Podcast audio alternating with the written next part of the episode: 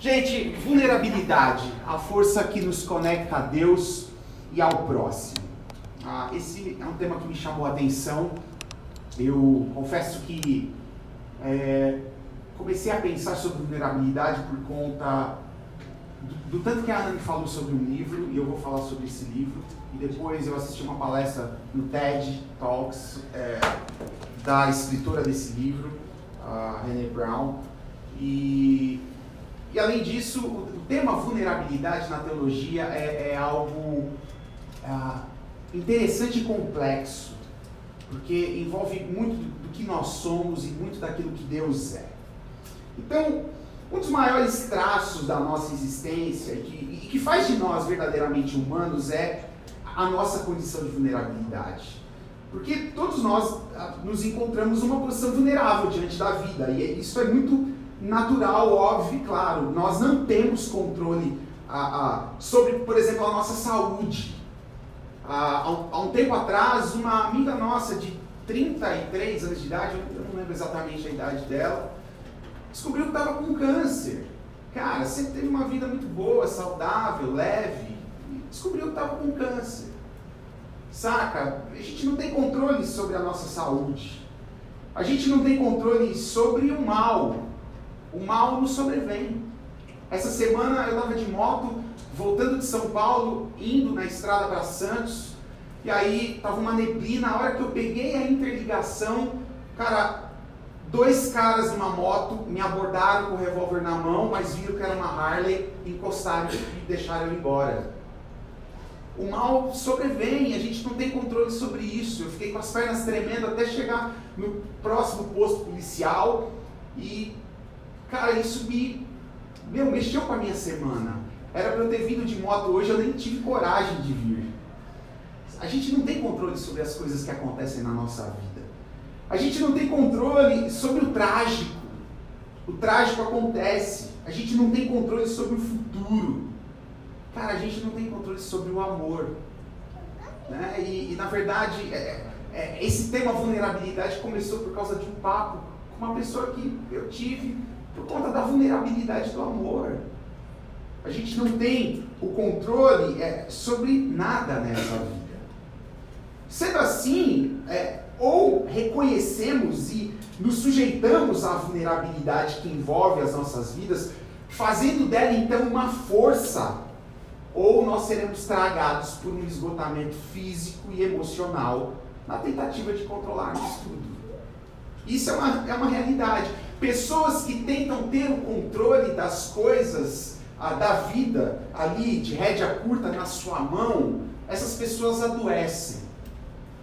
A gente pode ter o controle de algumas coisas, sim, mas daquelas grandes coisas que são paradoxais e que de fato, inclusive, tem uma profunda influência no nosso coração, na nossa mente, no nosso emocional, essas coisas nós não controlamos. E pessoas que tentam controlar tudo na sua vida, é, elas, elas adoecem, elas se esgotam.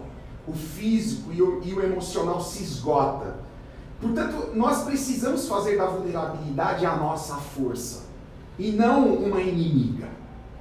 Mas o grande problema, a, a Segundo a, a, a Brené Brown, autora do livro A Coragem de Ser Imperfeito e palestrante do TED, é que a vulnerabilidade está culturalmente associada à fraqueza. Ela afirma que a vulnerabilidade está associada àquilo que é fraco. Ser vulnerável é ser fraco. E, e ela escreve, e eu achei muito interessante essa frase. É verdade que quando estamos vulneráveis ficamos totalmente expostos. Sentimos que entramos numa câmara de tortura que chamamos de incertezas e assumimos um risco emocional enorme, mas nada disso tem a ver com fraqueza. Há pouco a se colocou numa posição de vulnerabilidade. Foi a primeira vez que ela cantou aqui. Deu medo? É, Kemi, deu medo? Até o final da música, talvez eu Meu, mas a vulnerabilidade foi a força da canção. A vulnerabilidade trouxe beleza, a vulnerabilidade nos alegrou. Vulnerabilidade não é fracasso. Vulnerabilidade é coisa boa. Vulnerabilidade faz bem. E aí, quando eu me coloquei ah, para pensar sobre vulnerabilidade, a vulnerabilidade que envolve a nossa existência, eu cheguei à conclusão de que ela é uma virtude e não um fracasso. Ela é uma virtude, sabe por quê? Porque a vulnerabilidade nos aproxima de Deus e do próximo. A vulnerabilidade nos aproxima de Deus e do próximo, pois ela é um traço comum entre nós. A vulnerabilidade é um traço comum entre nós e isso gera identificação.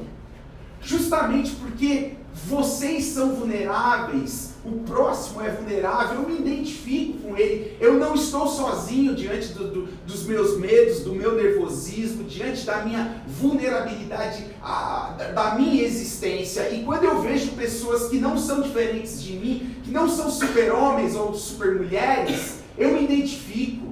De igual modo, quando eu percebo que Deus também é um ser vulnerável, eu não faço de Deus um ser distante da minha realidade.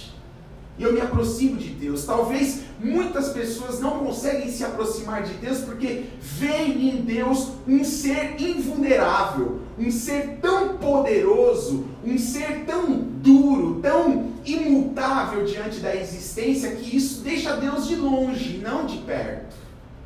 Mas eu tenho percebido que Deus é um Deus vulnerável. Nós somos pessoas vulneráveis. E quando a vulnerabilidade deixa de ser um problema e se torna uma força, essa vulnerabilidade nos conecta. Essa vulnerabilidade nos aproxima. Quando eu falo de quando eu falo sobre a vulnerabilidade de Deus, como assim? Deus vulnerável? Sim, Deus é vulnerável. Conforme afirma a 1 João 4,19, é, Deus nos amou primeiro, nós amamos porque Ele nos amou primeiro. E isso fez com que a relação entre Deus e nós acontecesse numa condição de vulnerabilidade. O fato de Deus nos amar primeiro, Deus se coloca numa condição de vulnerabilidade na, no seu relacionamento comigo e com você, no seu relacionamento com a existência. Mas qual a razão dessa vulnerabilidade? O amor. O amor é vulnerável. O amor é vulnerável, ele é completamente vulnerável. Amar significa se colocar numa posição de vulnerabilidade, porque nós não temos o controle sobre o amor, principalmente do outro. E lembrando aqui que vulnerabilidade não significa fraqueza, isso não faz de Deus um Deus fraco.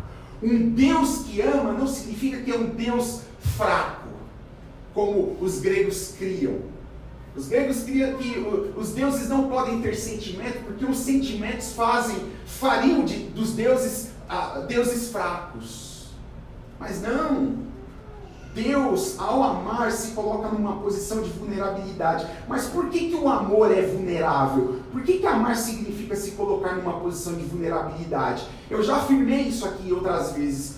O amor, gente, ele só pode acontecer de verdade num ambiente de liberdade. E onde existe liberdade, não existe coerção.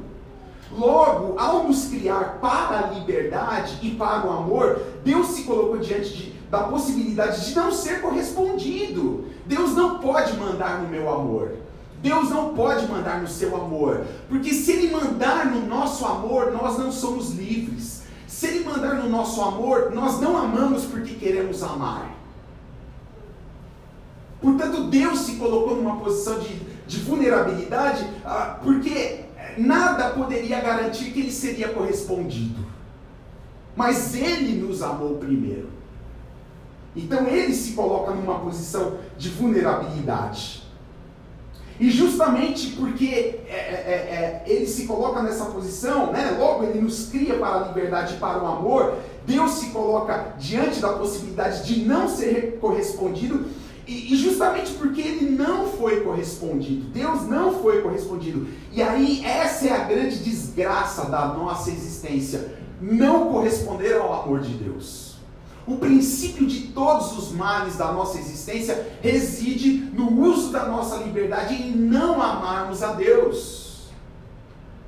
E nós não correspondemos a este amor, nós uh, não correspondemos a esse Deus que nos amou primeiro. E isso é é a grande desgraça da nossa existência, não amar Deus. Então ele se colocou numa posição de vulnerabilidade, se fazendo gente e morrendo vulneravelmente, como um cordeiro que vai para o matadouro em uma cruz por causa do amor. Deus é completamente vulnerável por causa do amor que ele tem por mim e por você.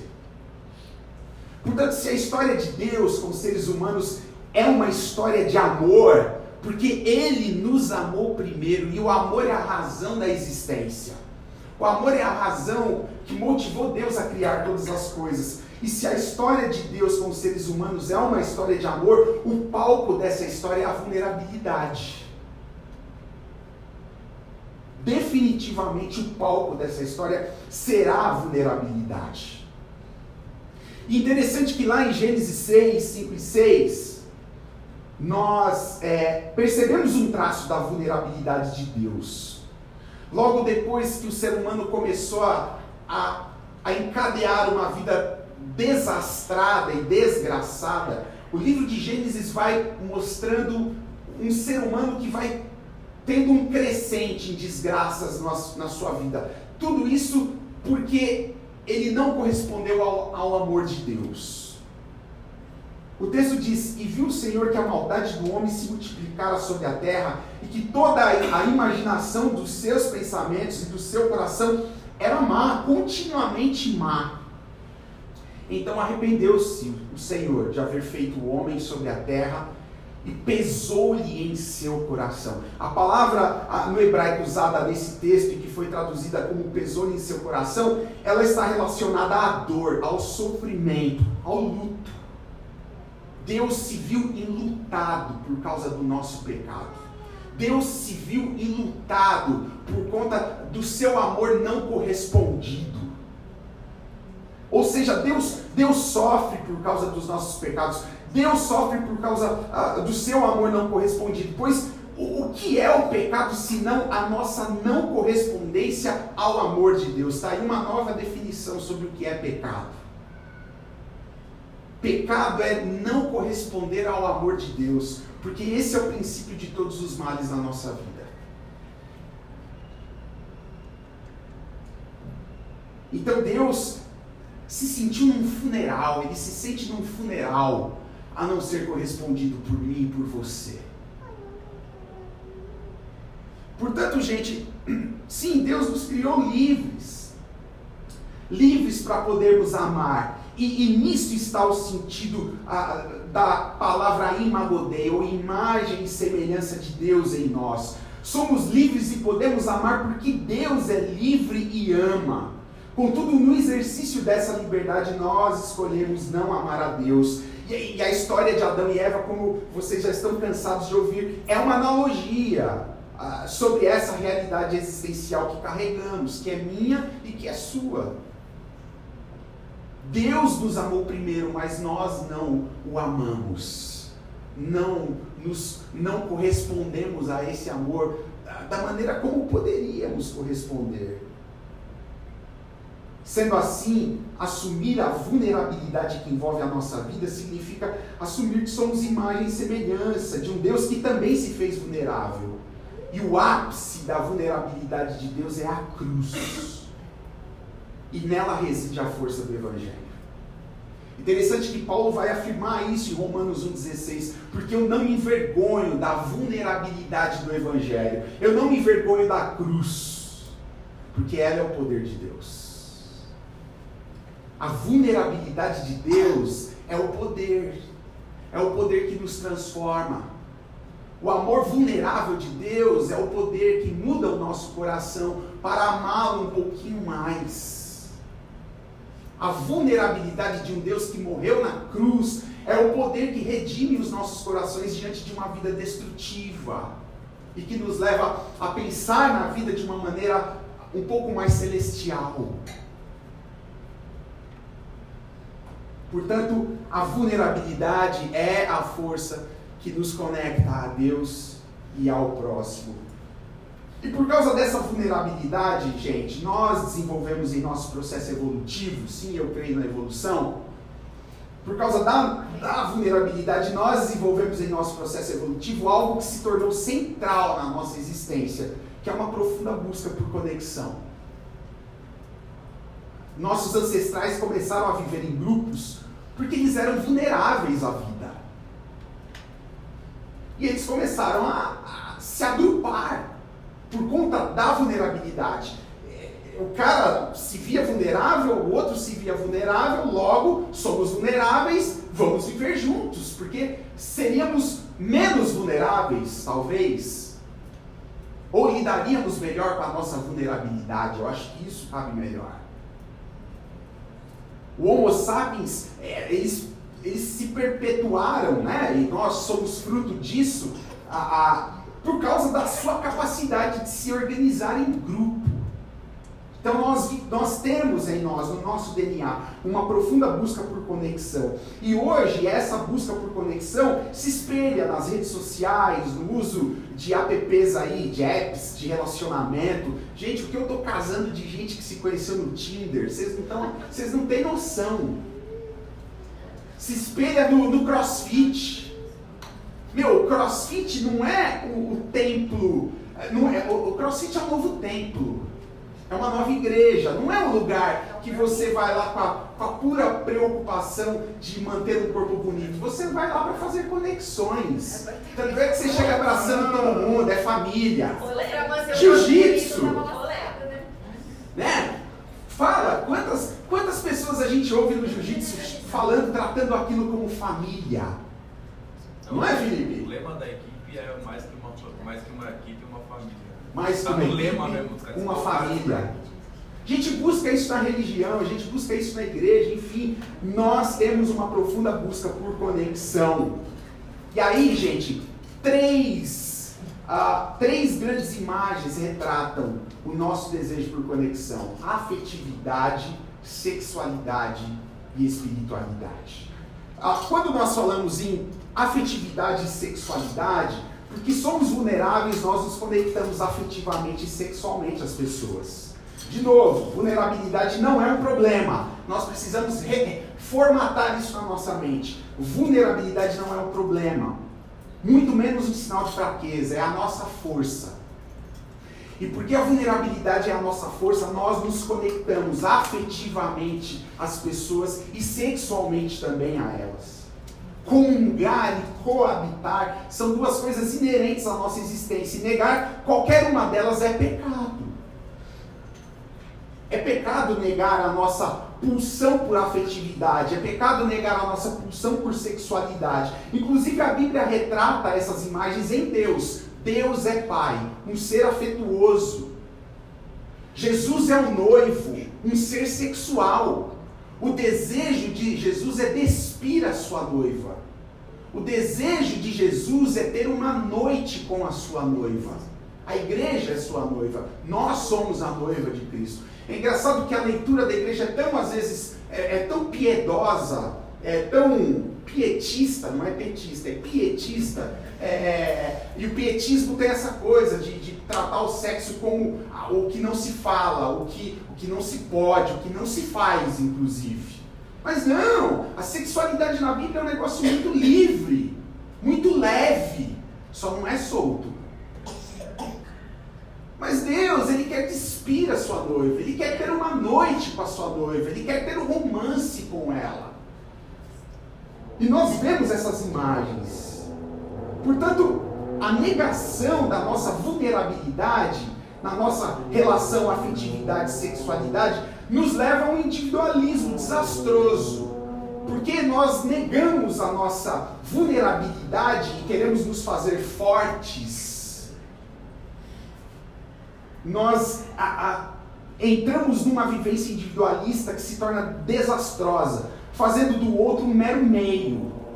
Uma afetividade individualista, por exemplo, é aquela em que a gente usa o outro para arrumar um emprego. Não é porque você tem intenções mais profundas e verdadeiras, ele é um mero meio. Então, eu, eu, eu estou blindado da minha vulnerabilidade, eu quero, meu, eu, eu sou eu. e o outro se torna apenas um mecanismo, um meio para se achegar às coisas das quais ah, é, eu, eu pretendo, quero ter. De bom modo, uma sexualidade individualista é quando o outro se torna um meio para satisfazer os meus desejos. E um, outro grande problema da negação da nossa vulnerabilidade é que ela nos impossibilita uh, de nos relacionarmos de verdade com alguém.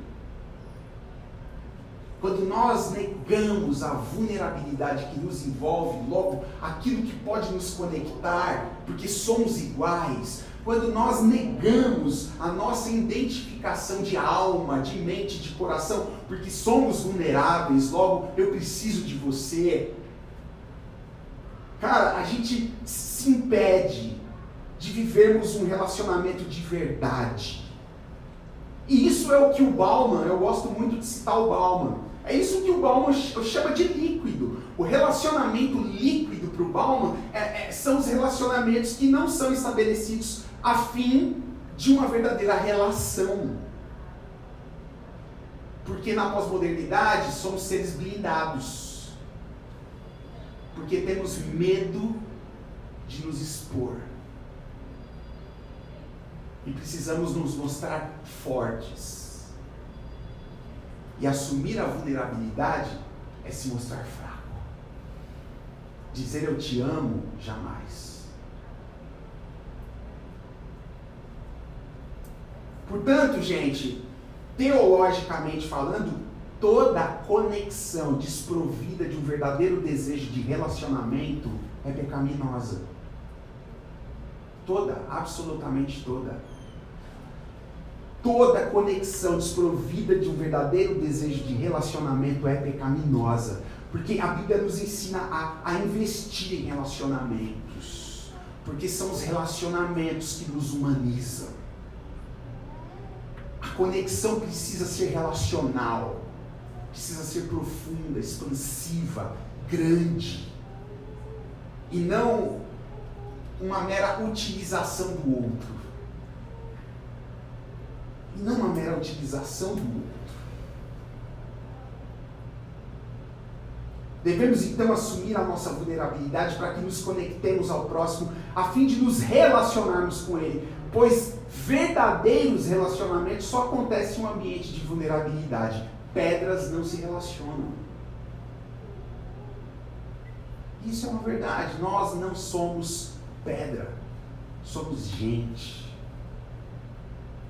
E é a vulnerabilidade que nos envolve, que nos faz crescer, chorar, sorrir, se alegrar. É porque somos vulneráveis que nós nos construímos e reconstruímos juntos. Quanta coisa eu aprendo com os meus amigos. Quantas lições eu aprendo com vocês. Quantas lições eu aprendo com a minha esposa. Quantas lições eu aprendo porque nós nos colocamos numa posição de iguais, porque somos vulneráveis. Quando vamos então para a espiritualidade, porque somos vulneráveis, nós nos entregamos aquilo que é maior que a gente. E aí nisso reside o verdadeiro valor da religião e de toda e qualquer forma de espiritualidade. É, o crente vai ficar de cabelo arrepiado ao ouvir um pastor afirmar isso, mas é a pura verdade. O grande valor é, da religião e de toda e qualquer forma de espiritualidade é porque todas partem de um mesmo lugar comum, tem o mesmo princípio, a vulnerabilidade. É, quando o cara chega diante do abismo, cara, ele vai para além de si mesmo. A hora que eu vi os caras me abordando com a moto e com o revólver aqui na cintura, Caraca, velho, eu, eu acho que é, o que eu orei até o posto policial, cara, eu não, não tinha orado há um ano. Por quê? Porque a vulnerabilidade me faz recorrer a, a, a, a quem tem talvez um controle maior do que eu. Me faz recorrer a, ao, ao maior. ao mais amplo. No nosso caso, a Deus. E na espiritualidade cristã, o reconhecimento da nossa vulnerabilidade, ou seja, do nosso pecado, da nossa falta de amor a Deus. Tenham agora isso como definição de pecado também, a nossa falta de amor a Deus, a nossa não correspondência ao amor de Deus. Então, o reconhecimento da nossa vulnerabilidade, do nosso pecado, da nossa falta de amor a Deus, é o que nos coloca de volta ao, ao, ao caminho de casa, porque nós somos filhos pródigos. E a beleza da história dos dois filhos pródigos tem a ver com isso. O primeiro tem, tem, tem essa relação. Cara, quando ele correspondeu ao amor do pai, porque como Deus o amou primeiro, como o versículo diz, porque não é que nós temos amados, mas Deus nos amou primeiro, o filho pródigo se lembrou: eu não tenho amado meu pai, mas o meu pai me ama. Logo eu quero corresponder a esse amor. E ele voltou para o caminho de casa. Então, o reconhecimento da nossa vulnerabilidade nos coloca no caminho de casa. Talvez se você eh, não está caminhando de volta para a casa do Pai, no cultivo de uma espiritualidade saudável, talvez a raiz disso seja a falta de reconhecimento da sua vulnerabilidade diante da vida. Então, nesse sentido, duas coisas revelam a vulnerabilidade do coração de um cristão. A primeira delas, deixa eu ver se está aqui, a oração, e a segunda é a vida em comunidade. Essas duas coisas revelam a vulnerabilidade do coração de um verdadeiro cristão. A oração, pois ela é o caminho dos vulneráveis. A oração é o caminho dos vulneráveis, gente. E, e não dá para negar isso. Durante muito tempo eu neguei isso. Mas eu não me via vulnerável. Pelo contrário, talvez muito arrogante. E a oração é o caminho dos vulneráveis. Eu preciso de Deus, porque eu não tenho controle sobre a minha existência. Eu não tive o controle quando eu estava quase me afogando lá, como eu já contei isso para vocês. Por isso eu clamei: Jesus, me salva. E eu digo isso, eu não, eu não acredito que então Jesus foi lá e soprou um monte de areia lá, aquela bancada que me salvou. Mas aquela bancada era Jesus. Naquele, naquele momento, aquela bancada se tornou um Cristo na minha vida. Me redimiu da morte. Que eu ia morrer. Tão certo quanto o ar que eu respiro, eu ia morrer. Saca? A, a oração, eu orei. A oração é o caminho dos vulneráveis. E a vida em comunidade também, porque é ali que os vulneráveis se encontram, a fim de uma profunda convivência, de um profundo relacionamento, em nome de Jesus. Um cristão que se reconhece como vulnerável, portanto, um bom cristão, ele vê o valor da vida em comunidade, porque é ali que ele encontra outros vulneráveis como ele. E juntos nós nos relacionamos em nome de Jesus, porque precisamos uns dos outros e porque precisamos de Cristo. Contudo, é possível vivermos uma espiritualidade cristã desprovida de vulnerabilidade e repleta de arrogância. E olha só, gente, isso acontece com essas seguintes afirmações.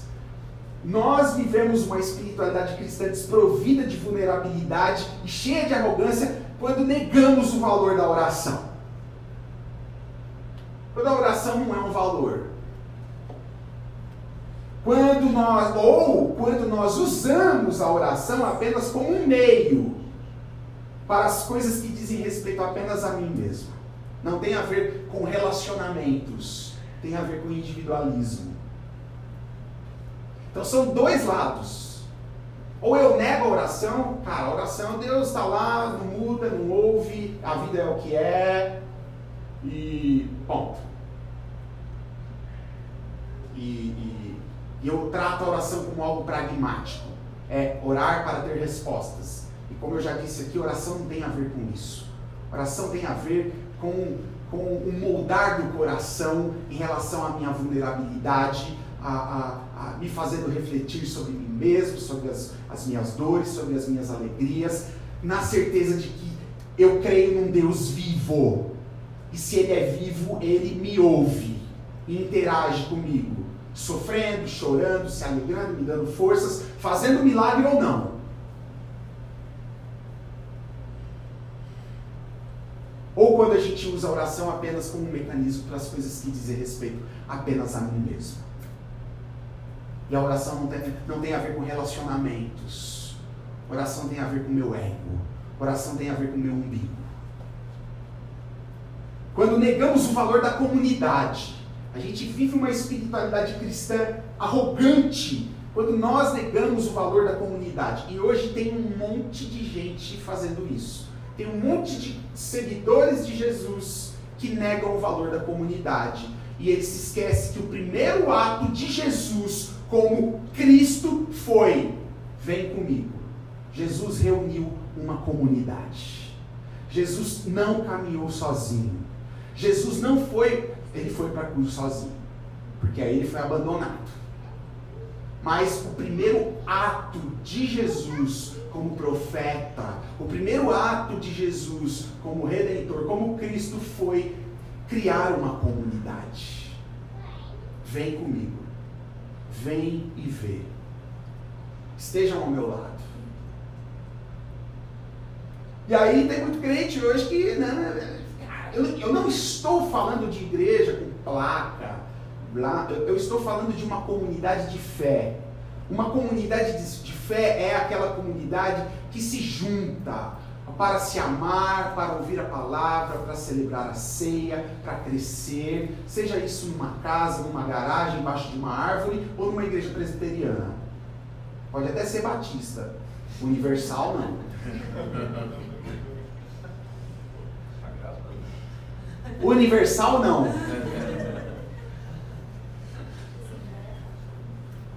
né? E, e, a outra, o outro lado arrogante é quando nós fazemos da comunidade um meio para as questões que dizem respeito a, apenas a mim mesmo.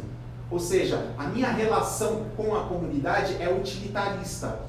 Sabe, naquele exemplo da afetividade, em que eu uso o outro apenas porque eu quero um emprego e o cara é o caminho, ou ela é o caminho, eu uso a comunidade cristã também apenas porque, é, porque eu quero encontrar coisas que dizem respeito a mim mesmo.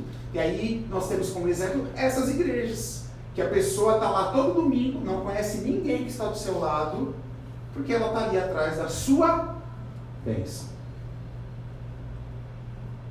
Isso é uma relação esvaziada, não vazia, aliás esvaziada de, de, uma, de, um, de um profundo senso de, de espiritualidade cristã. E o interessante, gente, é que esses quatro traços revelam a falta de um verdadeiro relacionamento. Não há relacionamento aqui. Não. É, é, eu nego o valor da oração, logo eu, eu, eu não acredito que eu posso conversar com Deus e que eu posso ser ouvido por Ele. Não há relacionamento. É, quando eu uso apenas para mim mesmo, não há relacionamento, eu não me importo com você. É, é para mim. Não há relacionamento, eu nego o valor da comunidade. Não, não há relacionamento, porque eu estou aqui, não é por vocês, mas é porque eu quero ser abençoado aqui, nessa relação vertical. Esses quatro traços revelam a falta de um verdadeiro relacionamento. Conclusão: eu concluo tudo o que foi dito, resumindo uh, com algumas afirmações. A primeira afirmação é: não busque conexões sem que haja um verdadeiro desejo de relacionamento. Eu não estou falando de. Não estou falando de redes sociais, tá? Óbvio que você não vai ser amigo de todo mundo que você segue. Eu tenho, eu tenho 10.500 seguidores. Badulac, então, tem quantos já? Você não vai ser amigo de todo mundo, né? Não vai tomar café, não vai falar da vida, falar que o dia foi bom. Não, não estou falando disso. Estou falando aqui, no, no plano real. Na realidade de vida. Não busque conexões sem que haja um verdadeiro desejo de relacionamento. Você pode até ter níveis de relacionamento. Também, né? Não dá para ser amigo de todo mundo. Mas o que eu estou dizendo é, não busque, né? Mas assim, amizade é uma coisa que se constrói relacionamento, gente. Relacionamento é, é, é, é nem que seja o mínimo, o interesse, o afeto. Cara, é isso. Não busque conexões sem que haja um verdadeiro desejo de relacionamento. Por que, que eu digo isso? Eu, eu vou te dar um motivo. Jesus não fez conexões apenas. Jesus se relacionou. E se Ele é o seu Senhor, importa que você viva a vida do teu Senhor. Simples. Dois, não busque fazer sexo, já que eu de sexualidade, não busque fazer sexo com alguém sem que haja um verdadeiro desejo de relacionamento. Eu fiquei pensando nesse ponto, será que eu falo disso? Porque, eu todo mundo casado, claro. Você acha que eu não tenho desejo de sexo sem, sem relacionamento? Ou fora do meu relacionamento? Claro que tem. Somos, desejamos isso. Portanto, a Bíblia nos ensina. E por isso que num, num determinado momento a Bíblia trata o sexo com muito cuidado. E eu, sem puritanismos aqui. Sem puritanismos. Se bem que é errado usar esse termo puritano, porque os puritanos transavam e transavam com muita alegria e com muito prazer. É, sem.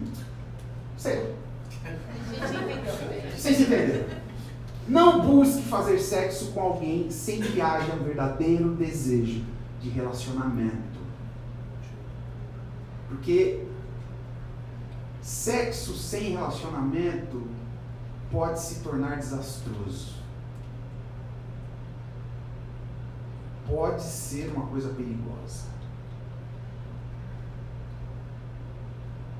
Ore a Deus porque você se reconhece vulnerável diante da vida. E se eu me reconheço vulnerável diante da vida, eu preciso de Deus. Em primeiro lugar, porque nós nos identificamos.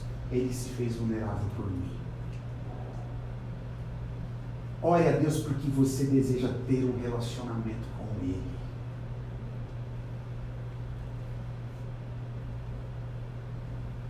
Faça parte de uma comunidade porque você é tão vulnerável quanto todos que ali estão. Você não é diferente de ninguém. Por fim, faça parte de uma comunidade porque você deseja se relacionar verdadeiramente com seus semelhantes e com Jesus. E que Deus te abençoe. De alguma maneira, essa palavra traga alguma lucidez para a sua vida, para o seu coração, para a sua fé, para os nossos relacionamentos. E que Deus nos abençoe. Gente, nesse, nesse espírito, eu convido o Lelé para fazer um tocante emocional. Né? Mas é nesse espírito que a gente precisa caminhar para ser do Senhor. Cara, mãos purificadas em nome de Jesus. Quer Falta de fé. Não, sou vulnerável.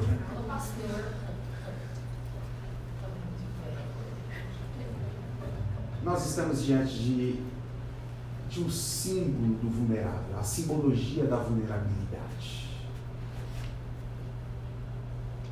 Isso aqui nós celebramos isso aqui hoje porque Deus se fez vulnerável por nós.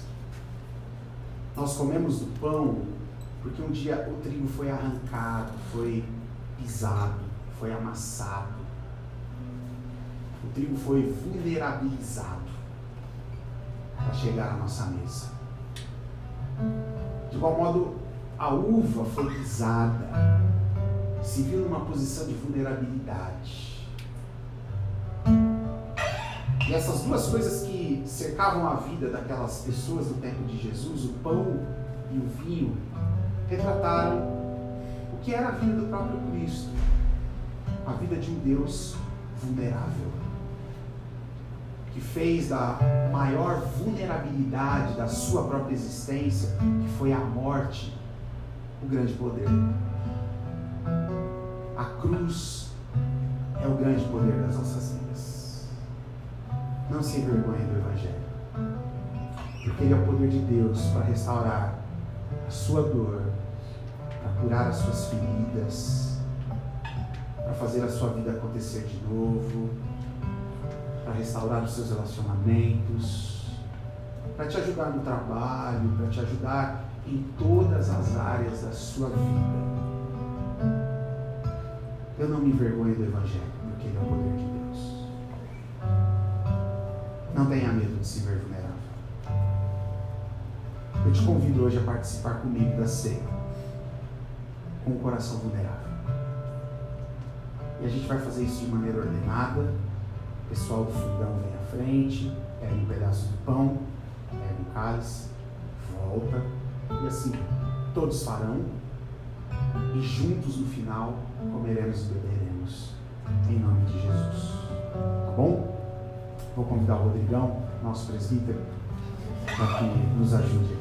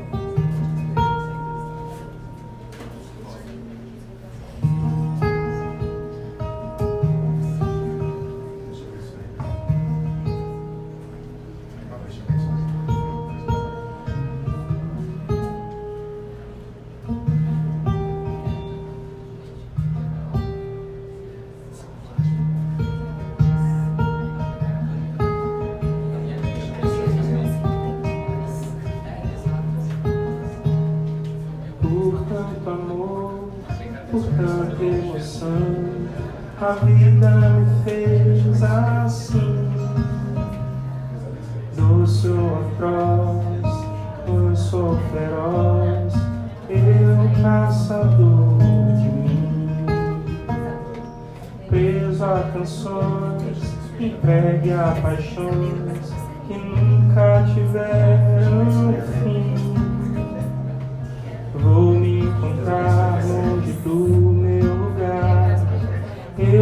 Caçador de mim. Nada a temer, se não correr da luta. Nada a fazer, se não esquecer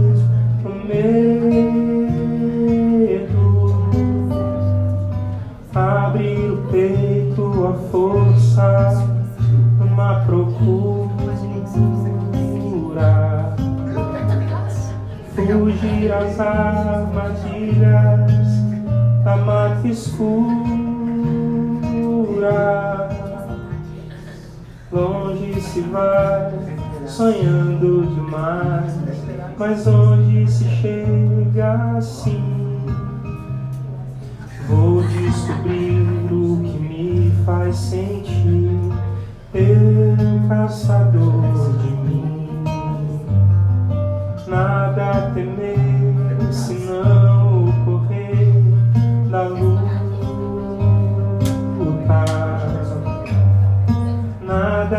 Fazer, senão esquecer o medo. Abrir o peito, a força, uma procura. Fugir às armadilhas da mata escura.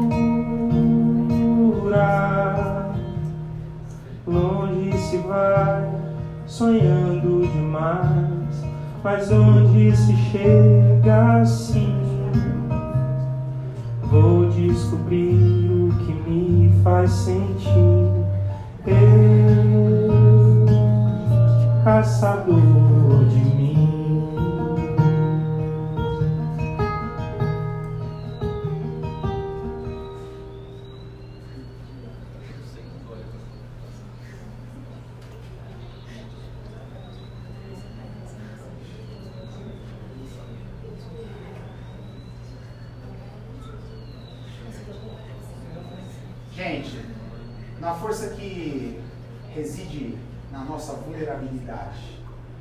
Porque Deus se fez vulnerável em amor às nossas vidas, que a gente aprenda a amar a Deus sobre todas as coisas e ao próximo como nós amamos a nós mesmos.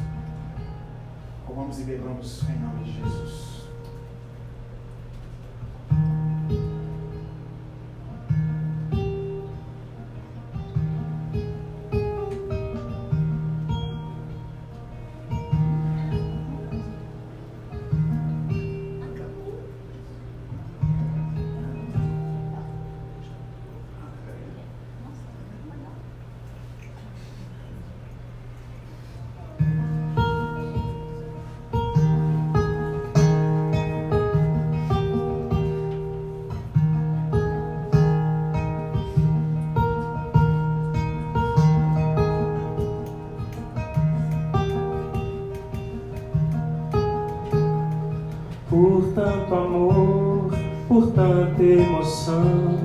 A vida me fez assim. Doce ou atroz, manso ou feroz, eu caçador de mim. Preso a canções, entregue a paixões que nunca tiveram fim. Vou me encontrar caçador de mim. Nada a temer, senão o correr da luta. Nada a fazer, senão esquecer o medo abrir o peito, a força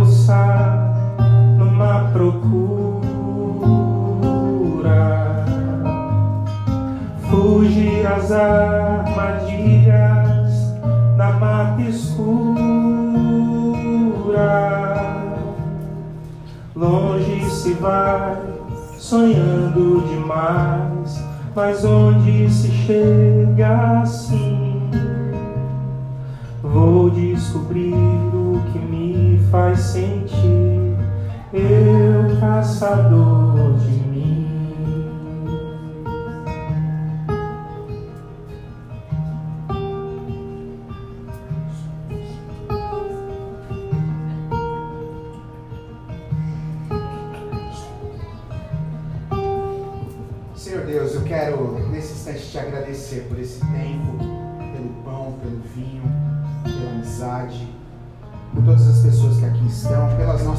vidas. Te agradecer pela vulnerabilidade que nos identifica, que faz de nós irmãos. uns dos outros e filhos ah, de um mesmo Pai. Um Pai que se fez vulnerável por amor. Um Pai que, ao nos amar, não teve garantias de que seria amado, mas que mesmo assim se entregou vulneravelmente em uma cruz para redefinir a nossa existência. Por isso, meu desejo, ó Pai, é que o Senhor redefina a nossa existência, redefina os corações das pessoas que aqui estão, redefina a nossa história, redefina as nossas emoções, redefina tudo em nós para a honra e glória do Teu nome. Que o Senhor nos abençoe e nos guarde ao longo dessa semana em Cristo Jesus. Amém. Muito obrigado pelo teu tempo, por vocês estarem aqui. É, eu mandei uma mensagem no grupo do WhatsApp, quem está lá no grupo do WhatsApp. É, falando de grana, e grana nunca foi um problema no coletivo beta, afinal de contas eu sei que vocês têm o bom senso de não acreditar que tudo isso aqui cai do céu. Né? Não cai. Né? Então nós precisamos ah, do teu apoio financeiro. Isso de maneira muito livre, tá? É, de maneira muito livre. Ninguém dita quanto, ninguém fala é, que se você não fizer, você não será abençoado. Não tem nada a ver com essas coisas. Tem a ver apenas com um ato de generosidade por, por algo que te faz bem, por um espaço que te faz bem. Então, a mensagem tem a ver com isso, ok? Livremente participe, da maneira como você quiser e puder. Né? Nós pedimos que essa ajuda seja constante, porque nós estamos aqui constantemente. Então, o teu envolvimento constante seria bom. Né? Se você puder fazer isso, é por você, em primeiro lugar. E é por nós, por todos nós. Porque a nossa espiritualidade tem a ver com isso, comigo e com você, conosco. Tá bom, gente? Muito obrigado pelo apoio de vocês, pela história de vocês aqui com o Coletivo Beta e até o próximo encontro. Beleza?